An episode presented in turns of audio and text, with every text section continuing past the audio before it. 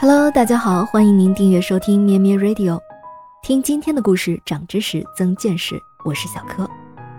今天是十月二十二日，有这么一个人，只要他往钢琴前一坐，拨动那神奇的琴键，你便会听到，有时如狂风骤雨之来袭，有时则柔美温雅如泉流之洋溢，使你沉醉。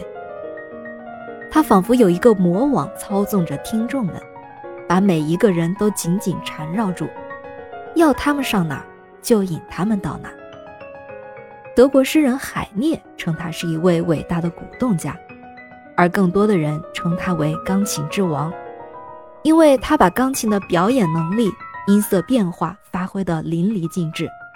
他就是李斯特，生于1811年10月22日。李斯特从小就喜欢民间歌唱和舞蹈，并在他爱好音乐的父亲教导下学习音乐。九岁起就已经参加公开表演并即席作曲。一次在维也纳的音乐会，因为即席演奏了贝多芬所指定的主题，得到了贝多芬的赞扬。相传贝多芬听了他的演奏之后，非常赞赏他的天才，曾上台拥抱亲吻李斯特。这成了李斯特音乐成长的佳话。李斯特十二岁随双亲迁居巴黎，跟随当时著名的音乐家帕埃尔和雷赫学习。十四岁就创作了歌剧《唐山桥》，曾在巴黎大剧院上演。在这期间，他在法国各地和伦敦经常举行表演，获得了很高的声望。从一八三五年，也就是李斯特二十四岁起。一直到一八四七年，李斯特在欧洲十多个国家举行演奏会，受到了各国人民的热烈欢迎。特别是二十九岁那年，他回到了日夜思念的祖国，为自己的同胞演奏。匈牙利人民像欢迎自己的民族英雄似的接待了他。他到全国各地演奏，处处都受到祖国同胞的热烈欢迎，使他很为感动。李斯特拥有天生的美貌和优雅的风度，尤其令女听众着魔。他一生经历过几次恋爱，最为轰动的是他和玛丽达古伯爵夫人以及和卡洛琳塞因维特根斯坦公主的恋爱。他和前者相识于巴黎，两个人私奔到瑞士，并且育有三个子女。李斯特在瑞士期间创作了钢琴曲集《旅行岁月：瑞士》。但是两个人的关系到一八四四年就终止了，而李斯特和卡洛琳公主的恋爱就更为轰轰烈烈了。在一八四七年，李斯特三十六岁，到俄罗斯举办他的独奏音乐会，照例举办义演来捐助当地的慈善事业。在这次义演中，居然有人花了贵宾席票价一百倍的一千卢布的价钱买了一张票。这个消息让李斯特颇有些吃惊。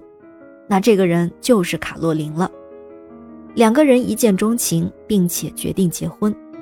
卡洛琳宁可被沙皇开除国籍、剥夺一切财产、赴汤蹈火在所不惜，而李斯特也在漫长的等待中至死不渝。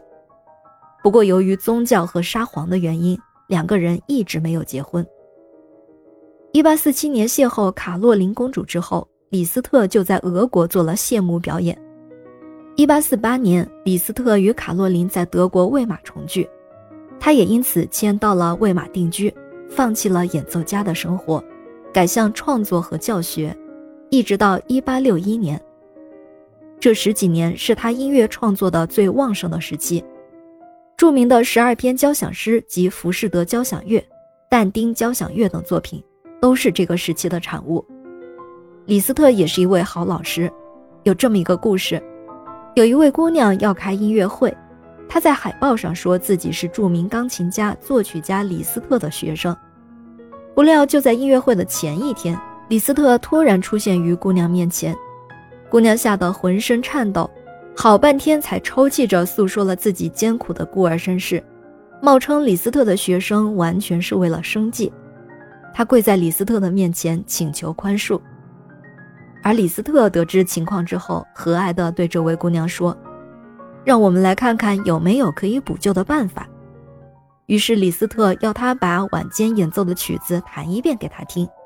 并且边听边给予指点。最后，李斯特爽快地说：“好了，晚上你大胆地上台演奏吧，你已经是我的学生了。为了证明这一点，你可以向剧场经理宣布，晚会增加一个节目，是由你的老师，也就是我，为我的学生演奏。”李斯特是钢琴天才，也有“钢琴之王”的美称，但是他始终无法和相爱的人结婚。这份煎熬让他最终皈依了宗教，可能也正是有炫目的天才和痛苦的情感，才让他的作品如此丰满起来。感谢您收听今天的故事，咩咩 Radio 陪伴每一个今天。